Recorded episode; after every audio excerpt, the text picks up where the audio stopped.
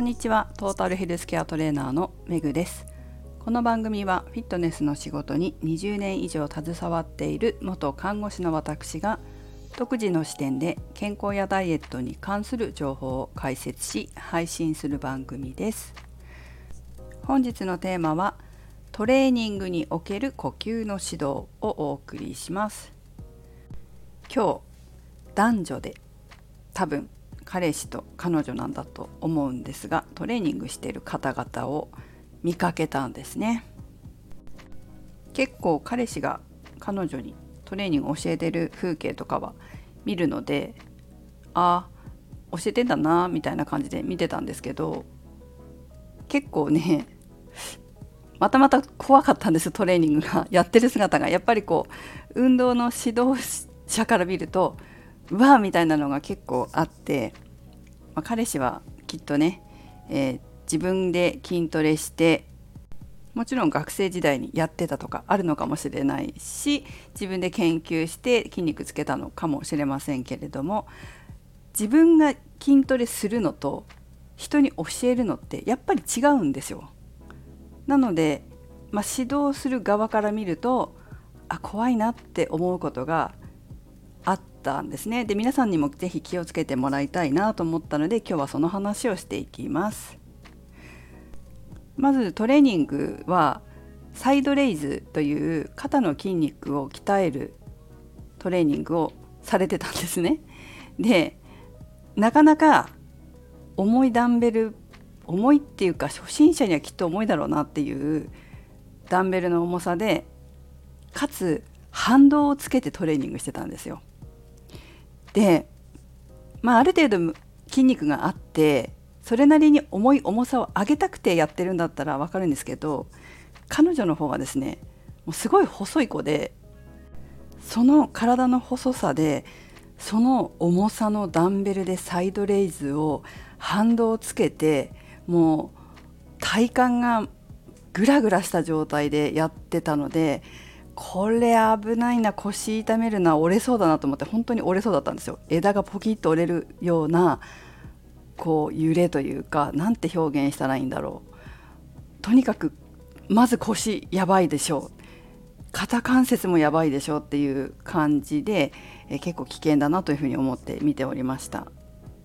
それからその後になんかローイングみたいなリアレイズみたいなそういうトレーニングを始めたわけですよ。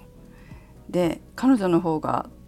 まあ、何回か回数やった後に「ジンマシン出そう」って3回ぐらい言ってたんですよね。ジンマシン出そうなトレーニングってどういうトレーニングだろう？とか思ったんですけど、まあ、ちょっとハードだったんでしょうねきっとね。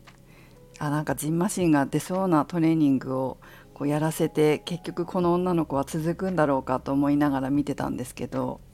まあ、その次はチンニングっって言って懸垂のトレーニングをしてたんですけど初心者にチンニングやらせんのかなと思って、まあ、見てたわけですがその見てたっていうかちょうどそのチンニングのマシーンの前の辺りに私今日は足のレッグエクステンションっていうトレーニングを太ももの前のねトレーニングをしてたんですけどちょうど私の横でこっち向いてトレーニングしてたんでパッて見ちゃったんですよ。そしたらもうね息止めて息止めて肩に力入れて懸垂してたのでうわ息止めてるなと思ってねちょっと驚いたっていう感じですけど息は止めちゃいけないんですよね。呼吸はしっかりと息を吐きながらトレーニングをする必要があります。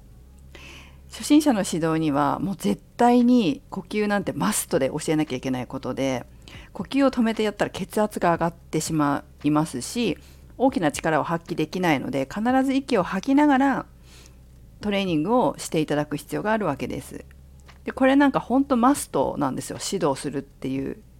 人にとっては指導者にとって呼吸の指導をするっていうことはすごい大事なことなんだけども、まあ、やってないし体を痛めないように安全にトレーニングできて効果が出るように姿勢の保持っていうのも初心者の指導には絶対マストなんですよ。でも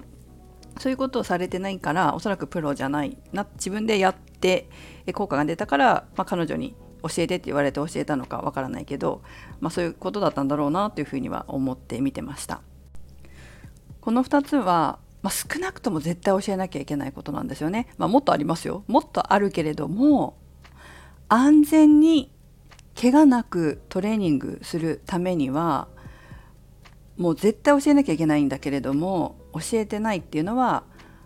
まあ、指導者じゃないんだろうなっていうのはありますし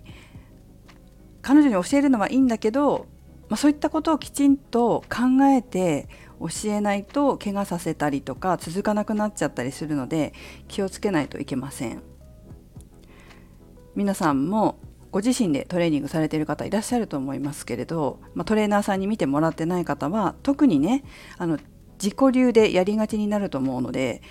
自分のフォームももちろんですけどちゃんと呼吸をしているのか体幹をキープして安定した姿勢をとり関節に負担がかからないトレーニングをしているのかっていうことを必ずチェックして行ってください。一番大事なのはいつも言いますけどトレーニングは続けることです。怪我をしたら中断しなければいけなくなります。そうなっちゃったらせっかくこれまで頑張ってきた努力が水の泡になっちゃいますしダイエットされている方も運動ができなくなるとそこで体を動かせなくなってしまいますからダイエットの効果もまあ減るというか